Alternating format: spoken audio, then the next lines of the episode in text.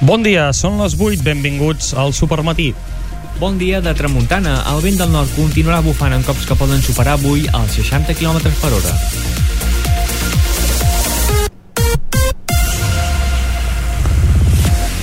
Molt bon dia a tothom, és dilluns, és 17 d'abril. Uh, avui, com ens ha comentat el nostre company dels serveis meteorològics, Albert Aparicio, uh, bufarà tramuntana, eh, ens llevem amb temperatures eh, baixes però aniran pujant al llarg del dia.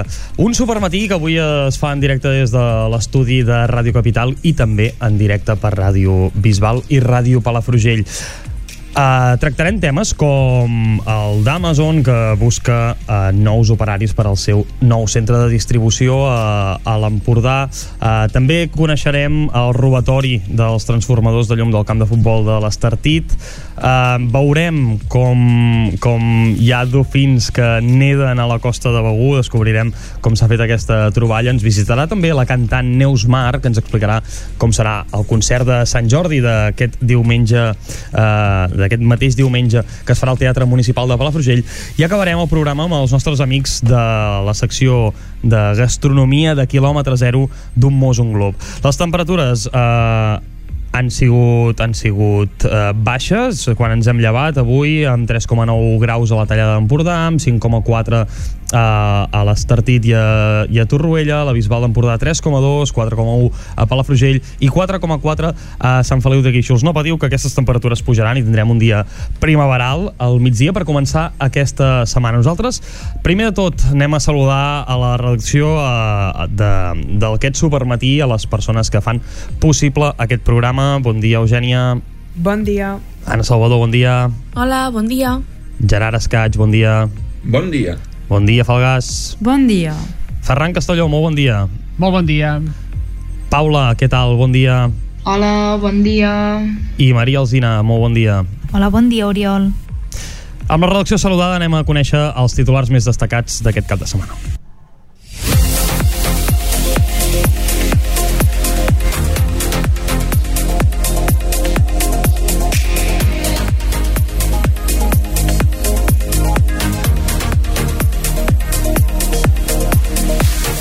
Amazon busca 250 operaris per treballar al nou centre de distribució del Logis Empordà, Gerard.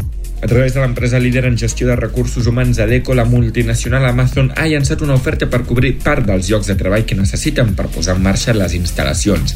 Entre les funcions hi ha la recepció de producte, registre de dades al sistema informàtic, ubicació i recollida de productes o empaquetat. Roben els transformadors de llum del camp de futbol de l'Estartit, Eugènia. Els lladres s'han endut 23 dels 24 transformadors de llum, 21 dels 24 encebadors i tot el cablejat de la instal·lació. Segons informen des de l'EMAD de l'Estartit, ara el camp de futbol s'estarà sense llum fins que tota la instal·lació pugui ser substituïda. Graven dofins nedant a la costa de Begú, Anna Salvador. Una embarcació que navegava per la Costa Brava es va trobar una imatge única davant de Begú fa uns dies. Es tracta d'un grup de dofins nedant tranquil·lament i sense cap embarcació a la vora. El Museu d'Art de Girona mostra la incidència de la pintura en la construcció de la marca Costa Brava, Maria. La mostra recull una seixantena d'obres, algunes d'elles inèdites, de pintors com ara Joan Llavieres, Modest Urgell, Rafael Duracamps o Salvador Dalí. L'exposició tindrà una extensió al Museu de l'Empordà de Figueres que es concentrarà en els autors que es van establir al Cap de Creus i Cadaqués. En aquesta exposició temporal també es mostra una sensibilitat mediambiental dels artistes que fan una convenció el 1935 per evitar que es malmeti el territori amb més construccions. Torna la campanya gastronòmica del peix de roca de Begú, Anna. Del 22 d'abril a l'11 de juny arriba la 24a edició de la campanya amb la participació d'11 restaurants que presentaran diversos menús amb el peix de roca com a denominador comú. Aquesta oferta gastronòmica es complementarà amb tapes de peix de roca fetes per bars del municipi i diverses activitats programades. Arriba la trentena edició de Pals i la cuina de l'arròs amb una clara aposta per la qualitat i el sabor, Maria Alzina. Aquest dijous se'n va fer la presentació a l'emblemàtic Mas Gelabert, amb una llarga trajectòria històrica dins el món de l'arròs de pals. La campanya va començar el 13 d'abril i s'allargarà fins al 31 de maig. 8 i 4 minuts.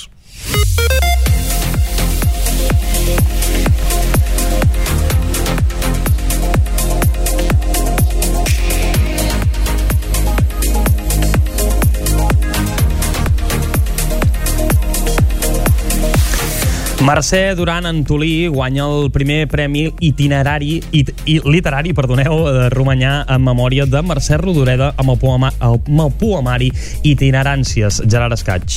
El naixement del certamen coincideix amb el 40è aniversari de la mort de l'escriptora catalana. Conversem amb Jordi Policarp sobre el seu nou llibre d'històries marineres, converses de taverna, transcripcions, acompanyaments i altres misteris, Paula. L'autor ens ha avançat que en aquest llibre podrem trobar d'una banda tot el llegat dels pescadors, mariners i antics llocs de mar, com també una novel·la de misteri i intriga. Una obra que busca preservar un tresor que no es pot perdre les històries i les experiències dels mariners. Palafrugell instal·la gàlips per limitar l'estacionament d'autocaravanes. L'objectiu és evitar el campament de persones en determinats espais del municipi i que causen molèsties al veïnat. Els limitadors d'alçada se situen a l'entrada dels dos aparcaments al final de l'autovia del mar. Gràcies, Folgas Sanyes. La nova Associació de Veïns de la Sauleda organitza l'acte fundacional per cohesionar el barri. Ferran Castelló. Nick Betson, representant de l'associació, explica que es vol unir al barri que ara està una mica trencat i molt deixat. L'acte es va celebrar al local social de la Sauleda el diumenge al matí.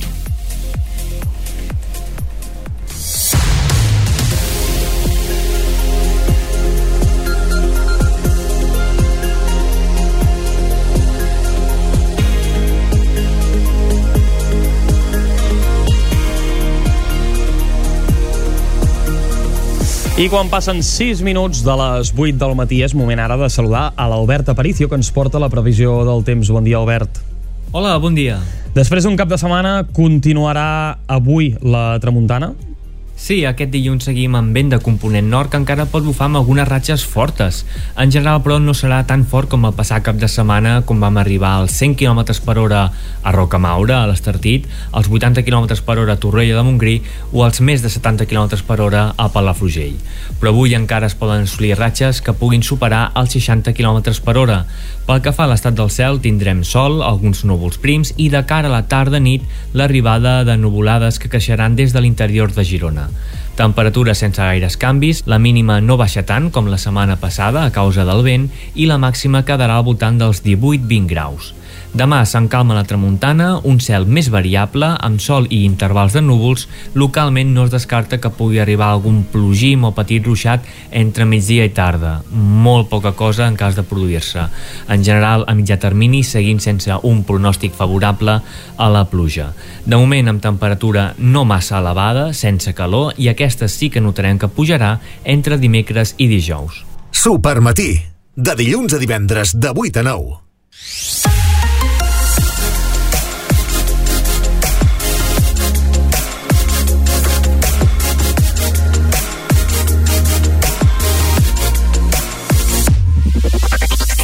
I repassats els titulars i la previsió meteorològica, és moment ara d'escoltar el comentari d'opinió que avui ens porta Martí Sabrià. En Xavier Miseracs, probablement l'home que ha retratat millor les gràcies de l'Empordà Petit, sobretot en aquell magnífic llibre de meravelles d'edició 62, són textos del bisbalenc Toni Puigvert, defensava la idea que foren els barcelonins els primers que van donar valor al paisatge d'aquesta comarca i que van contribuir al seu envelliment amb la recuperació i restauració de masies i cases de pobles de pagès d'on la gent havia anat marxant per instal·lar-se a viles més grans de la comarca. Tot això molt abans que els metropolitans envaïssin aquest rodal cada vegada que coincideixen els festius i el bon temps, és a dir, per ells els dies sense pluja, que darrerament són tots. Dissabte, a la Bisbal, aquesta capital administrativa que amb l'arribada del turisme va perdre pes demogràfic, econòmic i cultural, per cedir el protagonisme a les poblacions del litoral és tenir també la sensació que són sovint els vinguts de fora els que ens mostren les potencialitats de casa nostra. L'obertura de la factoria de producció cultural Brava és una aposta que compta amb gent del país, però que encapçala la xilena Nacha del Piano, una dona amb una llarga trajectòria de gestió cultural i artística amb la Fura dels Baus i que ara ha decidit endegar el seu propi projecte a l'Empordà projecte que ha consistit inicialment en la recuperació d'una nau industrial de més de 3.000 metres quadrats que fou primer una fàbrica de cortits de cuiro i posteriorment una fàbrica de ceràmica propietat de l'antic alcalde Ramon Romaguera per generar-hi amplis espais dedicats a la creació artística. La Natxa ha cregut que l'Empordà és un espai òptim per la creació artística, tal com va remarcar en el seu discurs inaugural, per cert, fet en un català perfecte. Vull pensar que l'aposta de la Natxa i del seu company Jaume Grau, amb una mirada forana i universal, que compta amb artistes d'arreu del món, però també amb la gent de casa, serà un èxit que reobrirà la porta del prestigi cultural de la nostra comarca. Bravo, Natxa.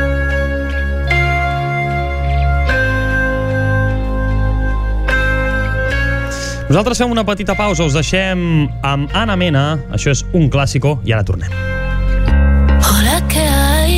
Seguro que te han dicho que soy esa chica que siempre va de fiesta una bala perdida.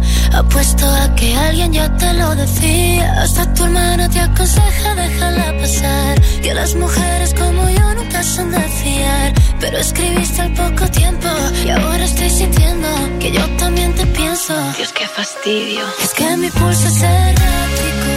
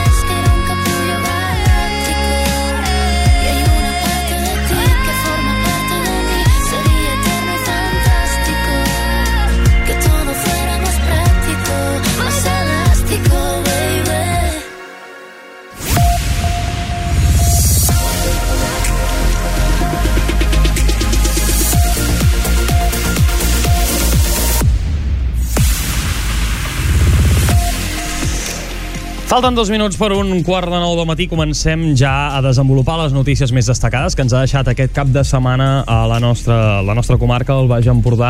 Comencem per Amazon, que busca 250 persones per treballar com a operaris de, la, de logística al nou centre de distribució que obrirà el Logis Empordà, al Far d'Empordà, concretament a la comarca de l'Alt Empordà. Gerard Escaig. A través de l'empresa líder en gestió de recursos humans, Adeco, la multinacional Amazon ha llançat una oferta per cobrir part dels llocs de treball que necessiten per posar en marxa les instal·lacions. Entre les funcions hi ha la recepció de productes, registre de dades al sistema informàtic, ubicació i recollida de productes o empaquetat. L'empresa valorarà experiència prèvia en el sector de la logística i ofereix jornades completes de dilluns a divendres en torns rotatius a 9 euros 40 cèntims bruts l'hora. La multinacional va anunciar a principis d'any que obriria aquest mateix mes d'abril i que generaria més de 1.400 llocs de treball permanents a la zona. Les instal·lacions ubicades al Logis Empordà s'especialitzaran en l'emmagatzematge i la gestió de productes de petit format. Canviem ara de tema i anem cap al robatori al camp de futbol de l'Estartit. Uns lladres s'han endut 23 dels 24 transformadors de llum, 21 dels 24 encebadors i tot el cablejat de la instal·lació. El robatori va ser descobert pels mateixos esportistes quan divendres al vespre van intentar obrir els focus que il·luminaven el camp. Eugènia.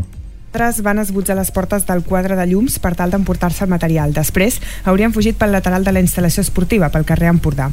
El president de l'entitat municipal descentralitzada de l'Estartit, Francesc Ferrer, va acompanyar ahir a la policia local a fer inspecció ocular al camp de futbol i aquest dissabte al matí va anar a la comissaria de Mossos d'Esquadra de la Bisbal per presentar la denúncia del material. El camp de futbol disposa de quatre torres d'il·luminació equipada, cadascuna amb sis focus. Cada un dels focus té relacionat un transformador i un encebador.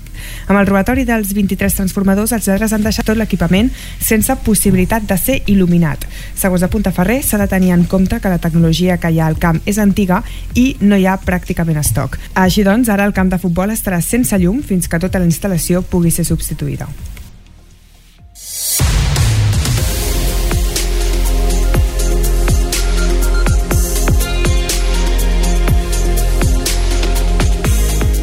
I atenció a aquesta notícia perquè si més no, curiosa. Una embarcació navegant per la Costa Brava s'ha trobat una imatge única davant de Begú. Es tracta d'un grup de dofins nedant tranquil·lament i sense cap embarcació a la vora.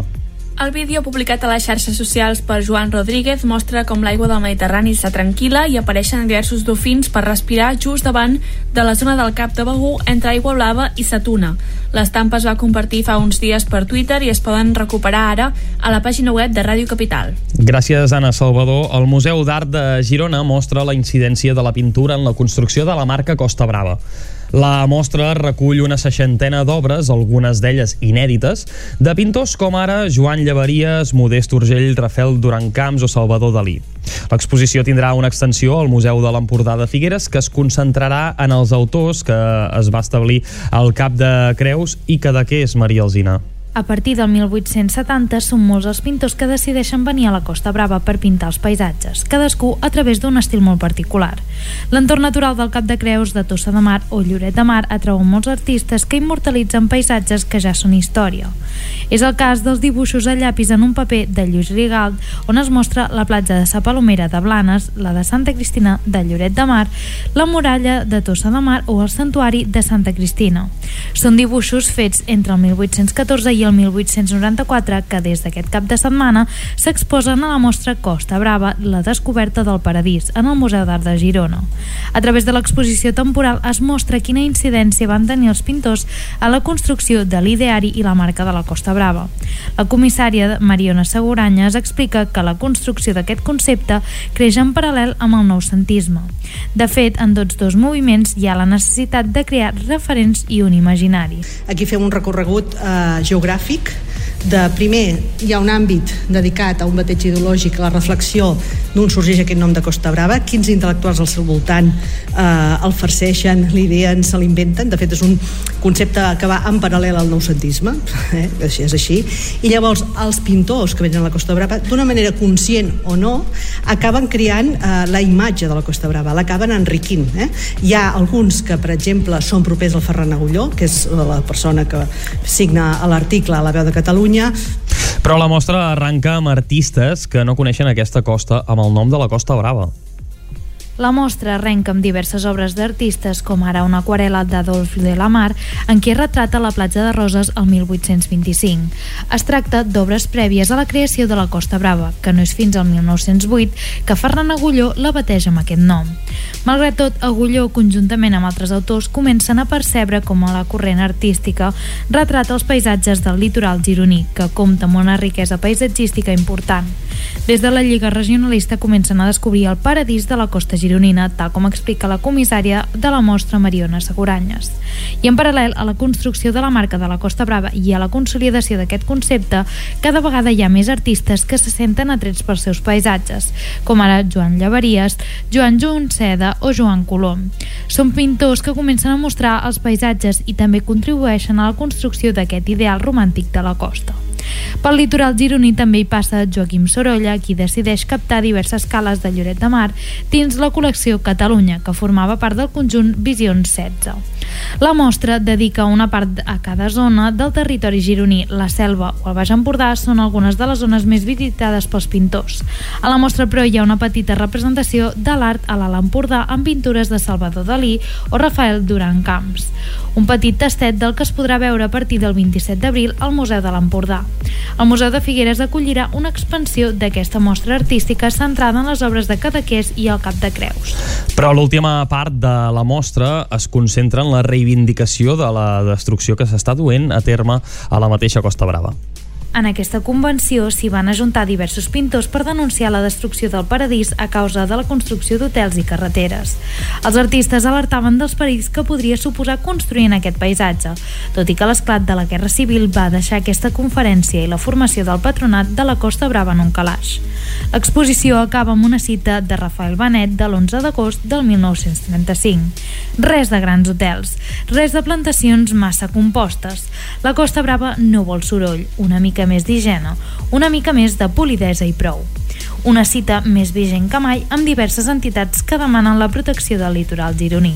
Amb aquesta exposició, la comissària ha volgut remarcar la sensibilitat artística amb el medi ambient i el paisatge de la zona, un punt de vista que amb el temps s'ha opiat. La Costa Brava és un espai per eh, difondre, però és un espai perquè creixi econòmicament i que, per tant, això vol dir que vol dir edificacions, eh? però els mateixos que van crear la Costa Brava, i aquí és on es tanca l'exposició en un últim àmbit, eh? que és els primers crits d'alerta se n'adonen que han de posar ordre, que han de posar límits i que han de protegir aquest paratge eh, tan important natural. Aquesta exposició temporal és la primera d'una trilogia centrada en la Costa Brava. Si bé en aquesta primera es parla de la descoberta del paradís, en la segona s'abordarà la destrucció que hi va haver a partir de l'esclat del turisme als anys 40 i 50. L'última de les mostres temporals previstes serà centrada en la reconstrucció de la costa gironina. La Costa Brava, la descoberta del paradís, es podrà visitar fins al 17 de setembre setembre al Museu d'Art de Girona.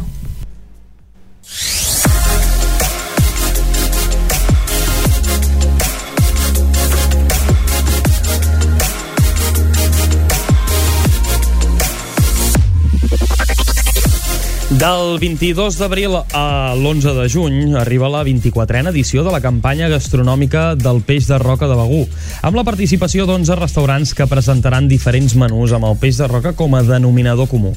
Aquesta oferta gastronòmica es complementarà amb tapes de peix de roca fetes per bars del municipi i activitats. Més detalls, Anna Salvador. L'acte inaugural de la campanya tindrà lloc el pròxim dissabte 22 d'abril a la plaça Esteve i Cruanyes i ho farà amb els tradicionals tastets per degustar en petit format les noves propostes culinàries de la campanya. Hi seran presents tots els restauradors que prenen part de la campanya d'enguany i la conductora serà la periodista i presentadora de TV3, Elena García Melero. Com deies, participaran 11 restaurants de la campanya, la llista es pot consultar a través de radiocapital.cat i els preus dels menús oscil·laran entre els 47 i els 75 euros. Els menús que oferiran els restaurants que enguany prenen part de la 24a campanya es complementaran també amb diferents propostes obertes a tota la població, entre elles, i com una de les grans novetats d'enguany, una doble jornada dedicada al peix de roca i al fons marí els dies 5 i 6 de maig. El divendres 5, el Cinema Casino Espai Cultural acollirà a partir de les 7 de la tarda un passi de documentals, entre els quals hi ha l'Empordanet sota l'aigua a càrrec de Carles Virgili. Una altra activitat destacada és la neteja del fons marí a la platja d'Aigua Blava que es farà el dissabte 6 de maig a partir de les 11 del matí. Podeu consultar tot el, tot el programa complet a la web de radiocapital.cat.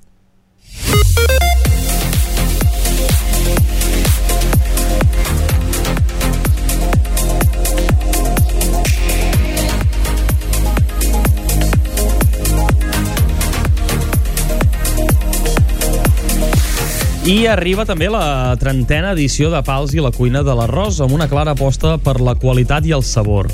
Aquest dijous se'n va fer la presentació a l'emblemàtic Mas Gelabert amb una llarga trajectòria històrica dins del món de l'arròs de Pals. La campanya va començar el 13 d'abril i s'allargarà fins al 31 de maig. Maria Alzina. L'acte ha comptat amb la presència de l'alcalde de Pals, Carles Pi, la regidora de Turisme, Sílvia Monà, els restauradors participants en la campanya i els productors locals d'arròs i de vi. Aquest acte ha tingut una especial càrrega emocional, atès que part dels restauradors i productors presents són fidels col·laboradors i part activa de l'esdeveniment des dels seus inicis. Ja havien participat en la primera edició de l'any 1994. Així doncs, del 13 d'abril al 31 de maig de 2023, a Pals tindrà lloc la trentena edició de la campanya Pals i la cuina de l'arròs, amb l'objectiu d'oferir a tothom l'oportunitat de gaudir de diferents propostes culinàries on l'arròs de Pals hi té un paper destacat pels seus més de 500 anys d'història vinculats al municipi. La campanya es complementa també amb la participació d'empreses d'allotjament, turisme actiu i comerços locals que s'hi han volgut sumar oferint descomptes i activitats específiques durant el període de la campanya com per exemple visites guiades pels arrossars amb el xiulet de pals, visita i tast al celler local Mageli, tallers de cuina de l'arròs organitzats per la botiga Menjar per emportar Mariló, torneig de golf de la cuina de l'arròs, entre d'altres activitats. Des de l'organització aposten perquè aquesta trentena edició gastronòmica de Pals i la cuina de l'arròs sigui prou engrescadora i atractiva tant pels veïns del poble com pels turistes que visiten el municipi any rere any.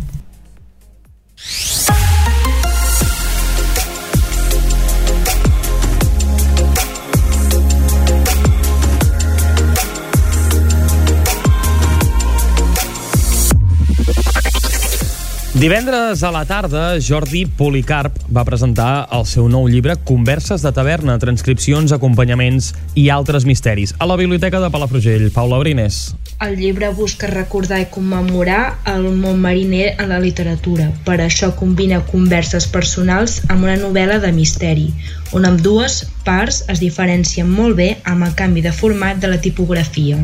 Per una banda, la memòria viva en primera persona dels mariners i que s'ha anat transmetent de pares a fills i de fills a coneguts i a descendents i així, i tal com explica l'autor, ara mateix s'estava perdent i llavors eh, el que es tracta és de totes aquelles eh, converses que existien en algun mitjà que estava com, com gravat i així i, i que només existia, amb un, eh, existia fins ara amb, amb, amb àudio, no? amb, amb gravació, doncs poder escriure-les en un llibre, poder escriure-les en paper per, eh, doncs, eh, com dic, aquest, tot aquest llegat doncs, que no, que no s'acabés perdent. I després hi podem trobar també una novel·la de, de misteri, que és un personatge que les va lligant eh, totes les converses que van sortint al llarg de, de, del llibre, de tal forma que en cada conversa es va apuntar una mica doncs, que serà la, aquesta subtrama de més d'intriga i, de, i de misteri. D'altra banda, el llibre inclou una novel·la de misteri en la qual el personatge és l'encarregat de lligar les converses que van apareixent. Policarp eh, va decidir l'escriptura d'aquesta història en el 20è aniversari de les converses de taverna a l'espai del Peix de Palamós. Paula es van adonar que hi havia aquestes converses gravades però no la transcripció en paper i ell es va oferir a dur a terme aquesta activitat. Ara bé, comenta que tot i tenir algun parent fill de pescador, no tenia relació directa amb el món del mar i no li va ser del tot senzill entendre l'argot de l'ambient mariner. Va ser com una, com una odissea perquè, clar, a mi m'agrada molt trepitjar molt el, el, el terreny i, el, i fer molt de treball de camp. I en aquest món, que era una mica desconegut per mi, em va obligar molt a, entrar, fins i tot anar a compartir, anar a passar temporades a, a la meia mar o estar molt en contacte amb el món dels mariners. Un tresor que no es pot perdre i per aquesta raó l'escriptor preveu que caldrà una segona part i potser fins i tot una tercera per poder explicar totes les troballes sobre el món mariner un llibre al qual ha necessitat l'estudi de documents filosòfics i lingüístics per poder estudiar tot el material i també la creativitat per idear un format de redacció que no fos pesat ni fos fred i tingués la seva diversitat.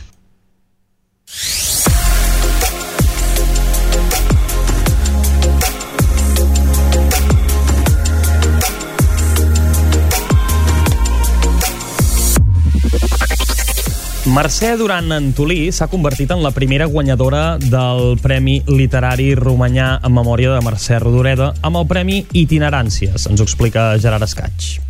El jurament s'ha fet aquest dissabte al migdia a la plaça de l'Església de Romanyà de la Selva. El jurat ha destacat que es tracta d'una proposta honesta, rigorosa i segura que, amb contundència expressiva i capacitat evocadora, reflexiona des de la nuesa aforística i a partir d'imatges suggeridores sobre el nostre pas per la vida.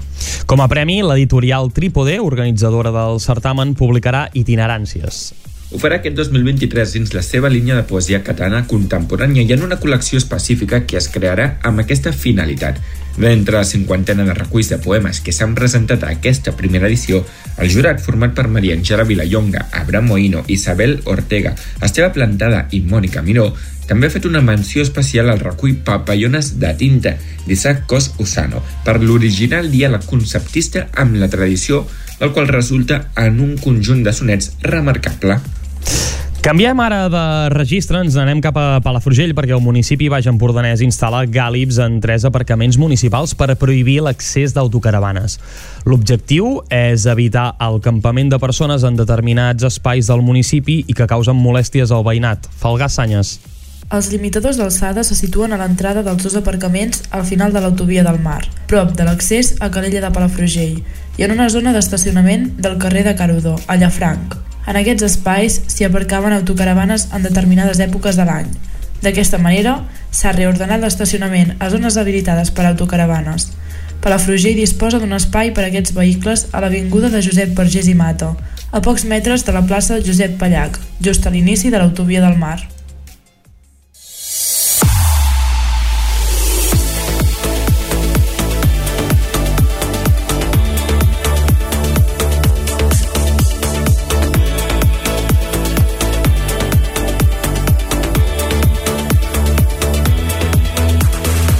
I quan passa mig minut de dos quarts de nou del matí, nosaltres anem acabant ja la, el nostre apartat més informatiu d'aquest supermatí parlant de l'Associació de Veïns de la Sauleda que s'ha refundat en un acte local social del barri. Nick Betson, representant de l'associació, explica que es vol unir al barri que ara està una mica trencat i molt deixat. Ferran Castelló. Betson destaca que es volen organitzar i recuperar actes festius i culturals, però també donar més usos al local social del barri. Considera que ara hi ha divisió entre el veïnat per les diferències socials, culturals i d'origen de la població, però a més afegeixen que se senten allunyats dels altres barris palafrugellencs. Les feines que segur que tindrem és eh, demanar que no solament que fem cultura d'aquí des del barri, sinó que també des del consistori que, que, que pensa una mica en, en muntar algun acte aquí, no solament tot el centre. Destaca que en els últims anys s'ha millorat el barri, però continuen sentint-se allunyats d'algunes decisions de l'Ajuntament de Palafrugell.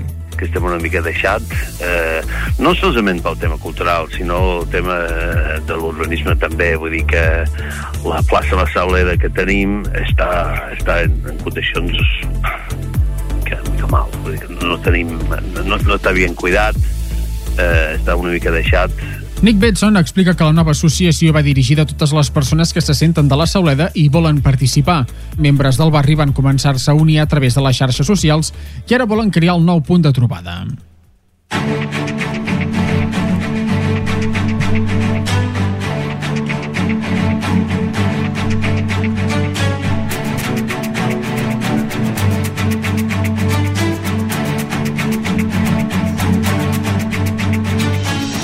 La jornada de Sant Jordi arriba plena d'activitats i un dels esdeveniments més destacats, que es farà al Teatre Municipal de Palafrugell, és el concert de Sant Jordi Dones de Sal, un espectacle de la companyia Neusmar. Per parlar-nos una mica més sobre aquest concert de Sant Jordi, ens visita una de les creadores i veu, Neus Mar. Bon dia, Neus. Hola, bon dia.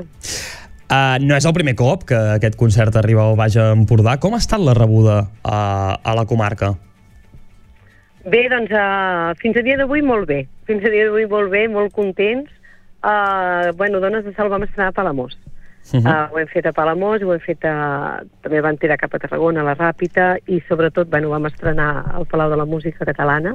Uh -huh. I, I arribar a Palafrugell, a casa, amb moltes ganes de, de que arribi Sant Jordi. També et volia parlar d'aquest concert que vau fer fa, fa uns dies al Palau de la Música Catalana. Quina rebuda va tenir aquest concert? Bé, molt bé, molt bé. Vam, vam estar molt contents. Uh -huh. uh, tota la, la gent, no, com que realment és un lloc no tan emblemàtic i tan bonic, doncs hi va haver molta gent que se'n va assabentar i va voler venir a compartir aquest, aquest moment amb nosaltres i, i sí, sí, estava, estava, estava molt ple i feia molta il·lusió i era molt emocionant, la veritat uh -huh. és que sí.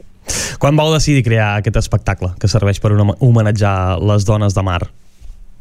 Ah, mira, nosaltres en el moment que, que, ens, que vam saber que, que aniríem al cicle de les tardes al Palau, que en principi doncs és copla, vanera i tal, i bueno, vam pensar que, que era una ocasió molt bonica per, per tirar endavant una idea que feia temps que, que teníem en el cap, uh -huh. um, perquè nosaltres vam crear un espectacle que es deia íntimament llac el 2019, i que en el qual vam introduir la formació a una ballarina, que és la Montse Canals, no? Uh -huh. I amb ella, que és molt creativa i connectem molt bé, um, vam lligar això del de tema de la dansa amb el tema que ve una mica de, que a mi va ve una mica del món de la vanera, doncs a la presència de la dona, no? El, el 2017 uh, vaig composar una vanera que es deia La remendadora, perquè vaig anar donant voltes um, a, a tota la temàtica que envolta a les habaneres i, i me'n vaig adonar que igual que hi ha molt poques veus femenines, doncs hi ha molt poques habaneres que parlin de les dones dels pescadors i de les remendadores. I vaig crear aquesta habanera i d'aquí també va sorgir la idea de dir, ostres, potser estaria bé fer un espectacle en la qual les remendadores i les dones dels pescadors que feien una feina molt important, molt invisibilitzada, um, que no han tingut mai la, potser el reconeixement que es mereixen, doncs dedicar-los tot un espectacle. Uh -huh. I a partir d'aquí ens vam posar a treballar. Per tant, creieu que és important homenatjar a, a, a aquestes dones, entenem que és el motiu d'aquesta manera, però mm. quines són aquestes dones? És a dir, us inspireu en alguna, en alguna personalitat en concret o simplement vosaltres teniu la idea que realment aquestes dones s'han de visibilitzar eh, però d'una forma global? Mira, uh, comencem a, a buscar les protagonistes en el moment que creem l'espectacle, perquè hi ha tot un treball de recerca darrere. Vam pensar si nosaltres volem transmetre els sentiments i les vivències d'aquestes dones de mar, doncs les hem de conèixer. I um, l'espectacle es divideix en tres parts. La primera és la tradició, en aquí és quan nosaltres um, parlem amb senyores grans, per exemple, una de les protagonistes és l'Antònia la, de Sant Pol, és una senyora que té 80 i pocs anys, que va ser remendadora i dona de pescador, ens explica les seves vivències, amb la Teresa de Torredembarra, que és filla, mare, dona, germana eh, de pescadors, i ens envoltem una mica de tot aquest sentiment. No? Aquest és el primer bloc, i després hi ha un bloc al mig que, va, que en diem la reflexió, perquè marxem una mica d'aquest tema de les dones i ens centrem en el mar, i a través de la música i la dansa convidem a reflexionar sobre el tema del medi ambient i de la immigració. Tot això a través de la, de la cançó i de, de la imatge i de tot. I al final és la passió, perquè són dos protagonistes, hi ha vídeos també en aquest espectacle, surten dos vídeos de la Pat Bros, que és una noia jove pescadora de, del Port de la Selva, i la Maribel Cera, que és un referent en el món de la pesca de les dones, que és de la Ràpita, i les anem a veure, també, no? I elles ens expliquen tot el que els hi costa, no?, uh, ser pescador, ser pescadora, tant pescador com pescadora avui actualment, eh? Tot el que els hi va costar entrar en aquest món del mar, i darrere de tot sempre hi ha la passió, de dir, és molt difícil, uh mhm. -huh. patim molt, és molt complicat, però és la nostra vida i no ho deixarem per res, no? I és una mica com, com, es, com es divideix l'espectacle. Neus, i com creus o com creieu tot, totes les que heu uh, participat de, de la creació d'aquest espectacle que ha evolucionat la figura de la dona relacionada amb el mar?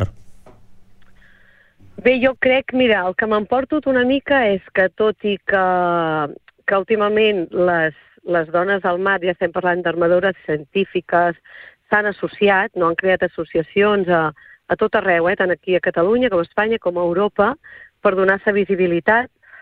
Jo crec que sí que han, que, que, que han avançat i que han fet més feina, que estan més reconegudes, però jo crec que tant en el mar com a, com a tots els mons laborals, doncs sí, encara hi ha molt, molt de camí per fer, no? Aquesta és, la, aquesta és, jo crec, la situació.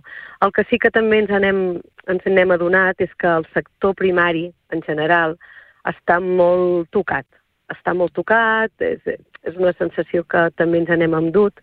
També hem parlat amb pescadors i ens diuen el mateix, no? que, que navegar comporta molta gestió, molta administració, molts impostos, el que cobra un pescador, que és el que fa realment la feina dura, és molt, molt, molt, molt, molt poquet comparant amb, amb com trobem després el producte en el mercat i que diu que, i a més a més, la Maribel ens deia, jo surto a pescar i si pesco, doncs tindré algun sou, si no pesco, uh -huh. doncs no, no? I, i clar, van, van veure que... I jo crec que això passa també a la pagesia, no? que hem vist al Carràs i al final també vull dir una mica el mateix, no? Tota aquella tot persona món... que, que treballa al sector primari, no? Al final, és sí, a dir, sí, és que treballa a la terra, primari. al mar... Uh -huh.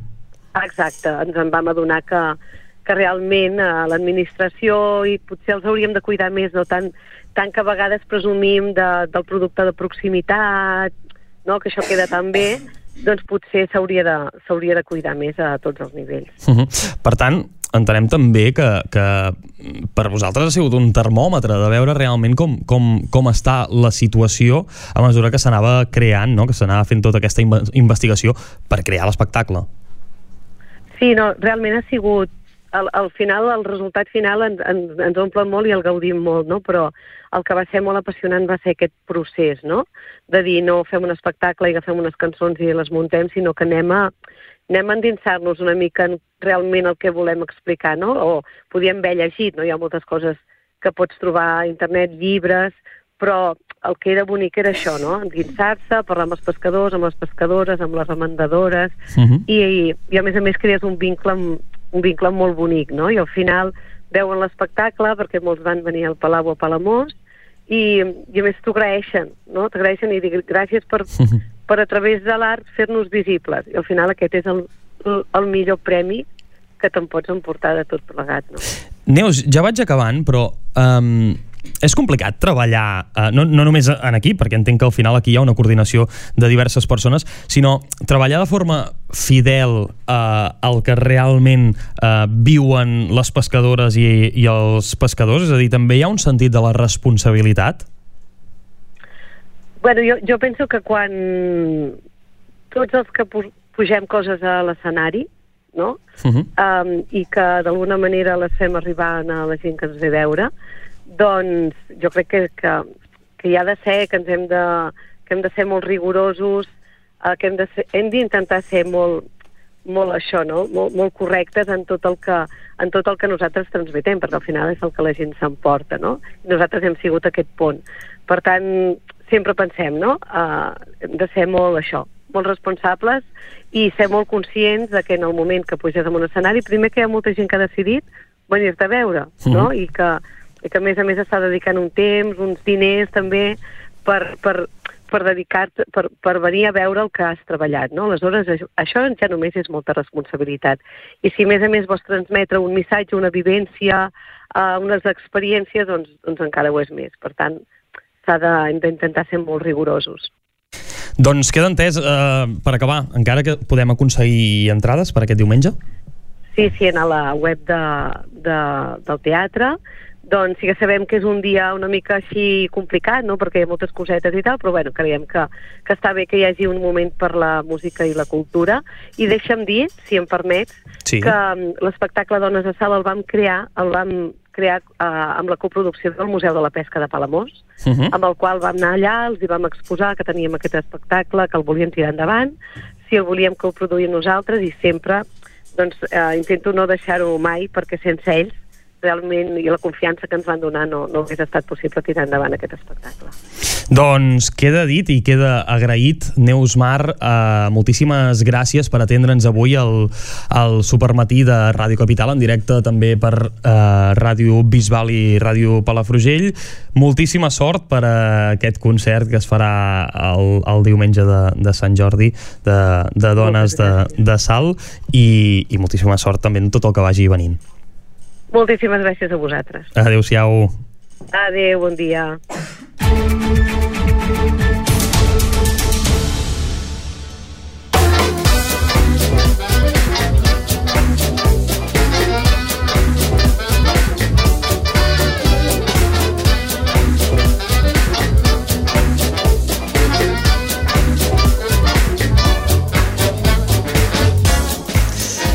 I nosaltres seguim i anem acabant ja aquest supermatí d'avui d'avui dilluns 17 d'abril i ho fem com cada dilluns amb els nostres amics d'Un Mos, un Glob. Avui tenim l'Eduard, la Laia, què tal? Bon, bon dia. Bon dia. Com, com esteu? Contents ja. De, després de tants dies tant, ja sense, de tornar. sense veure'ns, totalment.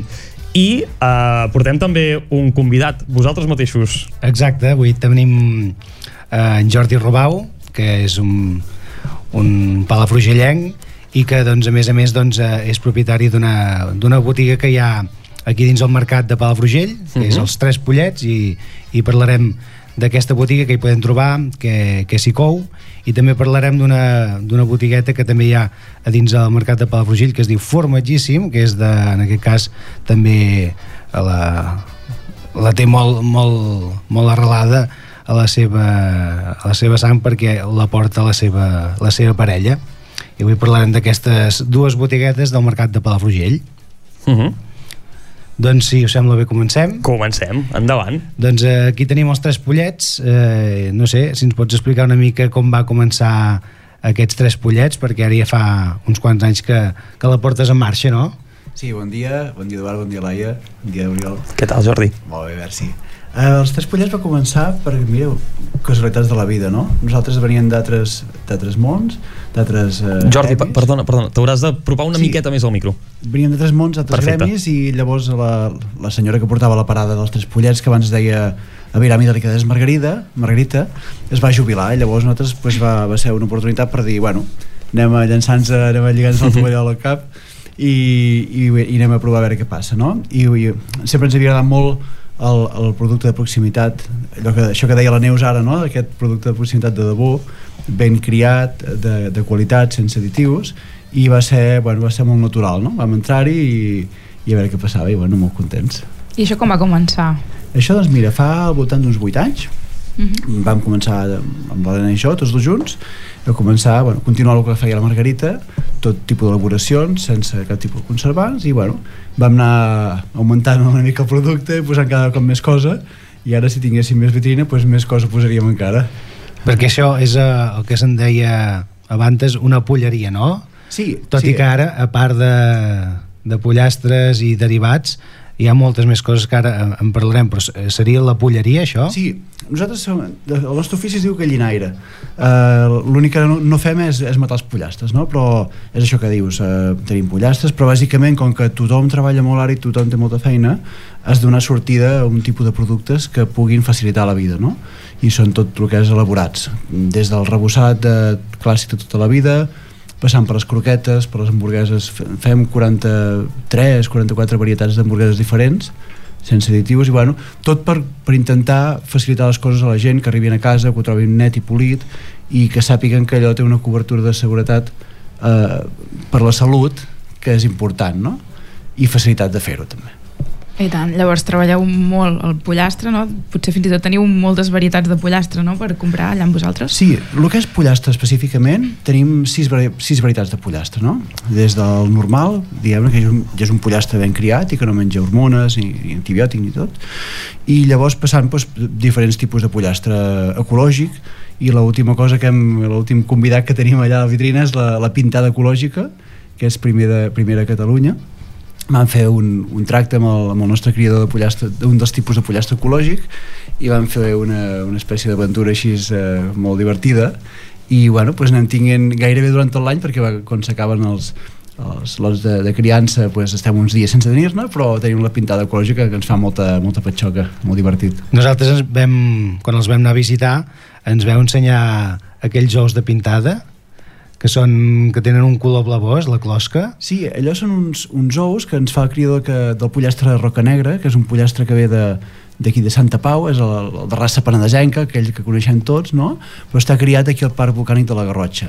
I aquests, aquests ous són d'una gallina, un tipus de gallina molt, molt curiós, que és la gallina araucana, que ve d'origen xilè, eh, peruà, de Bolívia també, però que fa, fa anys que estan arrelades així a, per aquí aquesta zona de manera, bueno, de manera molt silvestre no? i són uns ous, un tipus d'ou molt, molt curiós que és això que deies té la, la clova verd, verd blau i Molt llavors bons té són. molt, sí, Són molt bons. són molt bons Jo em vaig fer uns ous ferrats molt bons.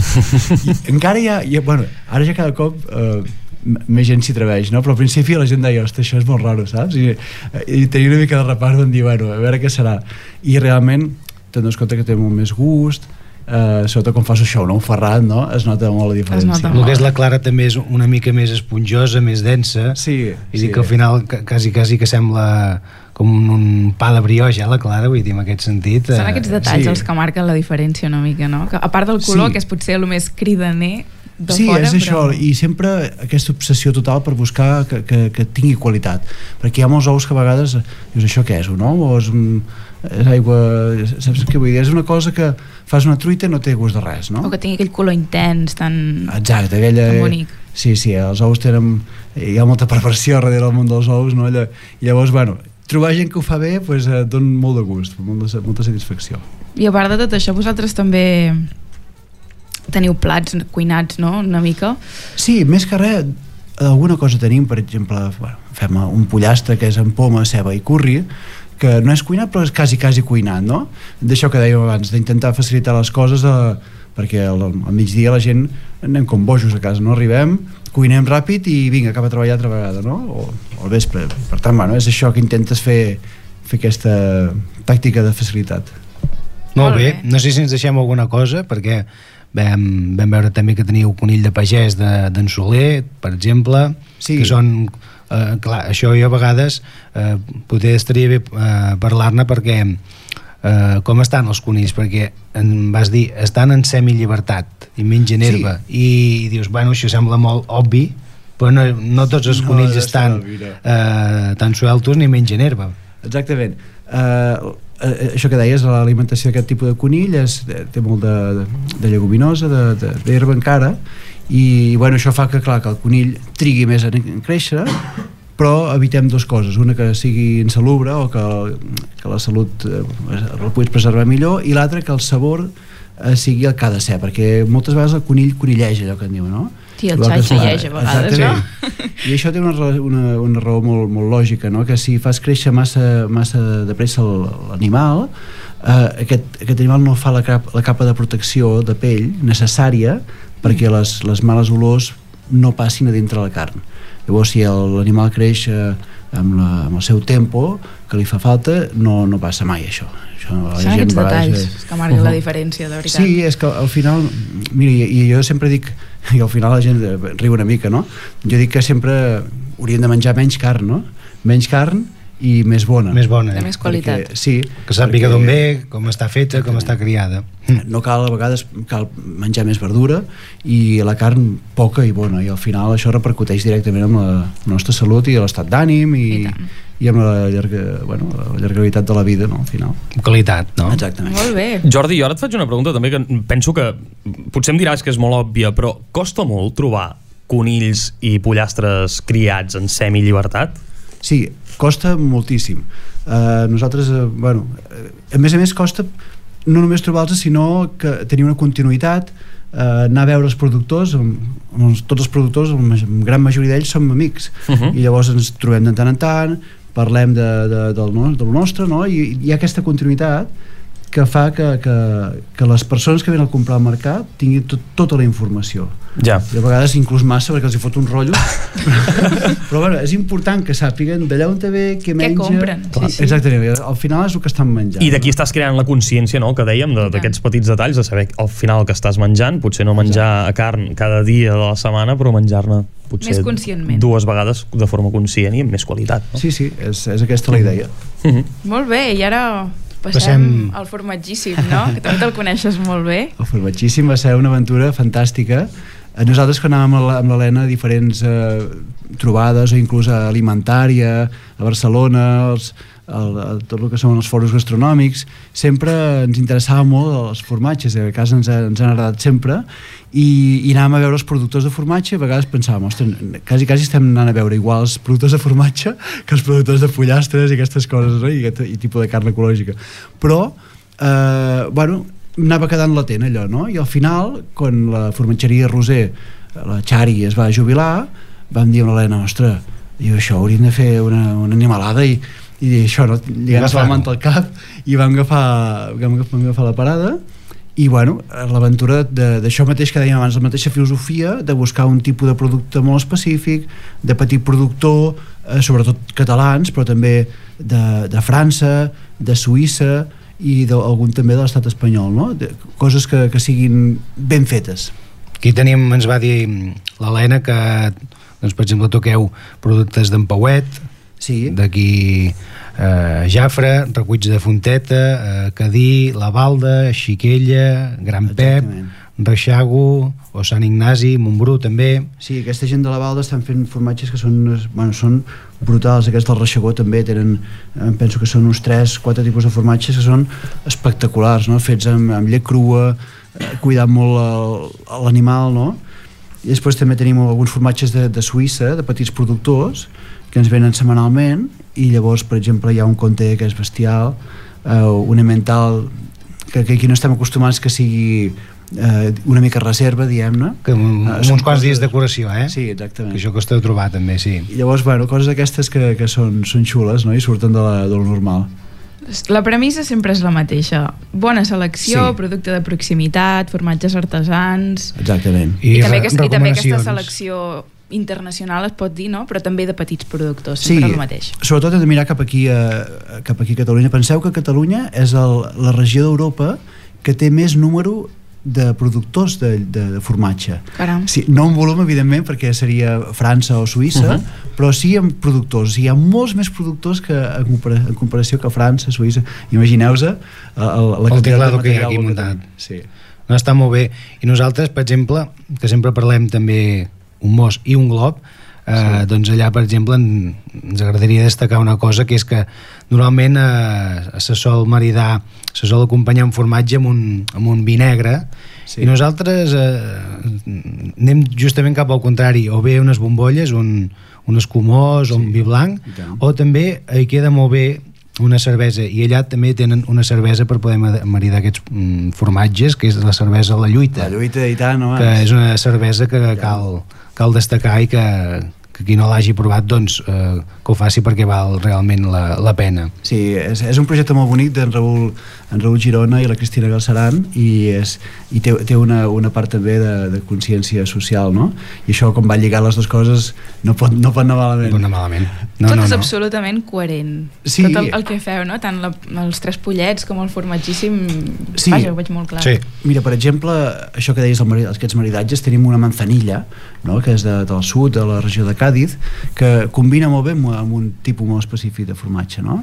I a vegades tenim al cap això que deies tu, el vi negre, aquests maridatges tan clàssics, però hi ha molta cosa per experimentar. i tant, I tant. No hi ha, en aquest sentit no està tot inventat No. o si més no no ho coneguem doncs molt bé amb, aquests, eh, amb aquestes dues parades que allà doncs, al formatgíssim hi trobareu a l'Helena i també a la Mari Carmen Sí. i a Tres Pollets trobareu en Jordi Robau, la Marina i, i la Raquel. Sí, Us convidem doncs, a anar a fer un vol per allà Al mercat al de mercat de Palafrugell. Perquè és una cosa que també que no s'ha de perdre, anar al mercat, anar al mercat i trobar aquell momentet per poder-hi anar uh, una o dues vegades a la setmana com a mínim. Sí, Uh, mira, nosaltres al, al mercat jo sempre dic que és una àgora pública no? és, és, és de tothom al mercat i, i és molt bo que sigui així perquè la gent no només ve a comprar sinó que es troben a fulano, a mangano, a veí xerren i això és una, una teràpia també Punt de trobada. sí, Punt de exactament, trobada. exacte. Doncs molt bé, si et sembla, doncs, eh, Oriol, anem per les activitats, que ens queda poqueta estona. Anem a conèixer les activitats que ens recomaneu. Eh, com sempre, la primera recomanació que fem eh, a nivell d'activitat és un tast de vins de Mageli de Pals, Uh -huh. maridat amb embotits de Can Saló, també de Pals, i algun formatge també de quilòmetre zero de, de la zona. Això a la fusteria d'Ullestret, que ho porta l'Alba Saló, és un és nou espai per poder degustar, per poder esmorzar, fer una copeta i també petita botigueta que això a Ullestret doncs, li feia molta falta i ho celebrem. Això Quin és el dia- divendres Ah. 21 d'abril a les 7 del vespre. Tastarem 4 vins, 4 embotits i dos formatges, 25 euros per persona. Amb reserva prèvia. Amb reserva prèvia. Doncs ja comencem... Bé. Comencem, comencem malament, entre cometes, la setmana, perquè, Perquè- ja tinc gana. Exacte. Espera't, Com cada dissabte, dia, dissabte com hi ha cada més dia. coses. Dissabte hi ha més Som-hi, coses. què més ens porteu dissabte? Anem cap a Palamós. El dissabte 22 d'abril a les 7 de la tarda també a la taverna La Barberia de Palamós hi haurà Mhm. un tas de vins molt interessant a càrrec de la Carlota Pena, que és propietària i enòloga del celler Vinyes d'Oliverdots de Campmany Uh -huh. I és que Vinyes d'Oliverdots és un celler que recentment ha rebut el reconeixement de vida finca qualificada en un dels seus vins. Aquesta certificació és el màxim reconeixement que es pot atorgar a un vi aquí a Catalunya. I a tot Catalunya, de fet, només hi ha 14 vins amb aquesta certificació. També aquest és el primer vi de tota la Déu Empordà que el rep. I és un vi que ja està esgotadíssim, està exaurit i aquest dia es podrà tastar. A la barberia de Palamós. Fan coses interessants sempre a la barberia, eh? Sí. No, no ho dic pas perquè siguin les meves cosines, també Ah, s'ha de dir. també, és veritat que ho va dir la Mariona. Sí. doncs, Tu estàs connectat amb molta gent interessant, eh? gent interessant de la gastronomia del Baix Empordà sempre, sempre està bé tenir-los a prop. Doncs això, 12 euros i amb reserva prèvia. I acabem ja molt de pressa. Uh, grans vins a petits preus. Avui recomanem l'Oriol dels Aspres, de Vinyes dels Aspres, un celler de Cantallops. Us recomanem uh Mhm. -huh. els tres vins que fan d'aquesta col·lecció de vins joves. Uh, blanc, negre i rosat. L'Oriol Rosat té el segell de qualitat de territori Girona excel·lent i són vins frescos, lleugers, fàcils de veure, ideals per començar un àpat, una xefla i els trobareu per 8 euros i mig a la mateixa botiga online del celler.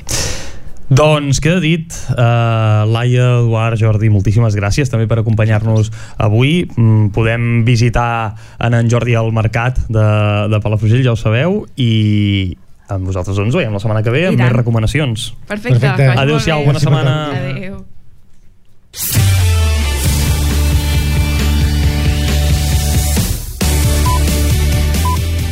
Nosaltres tornem demà de 8 a 9. Moltes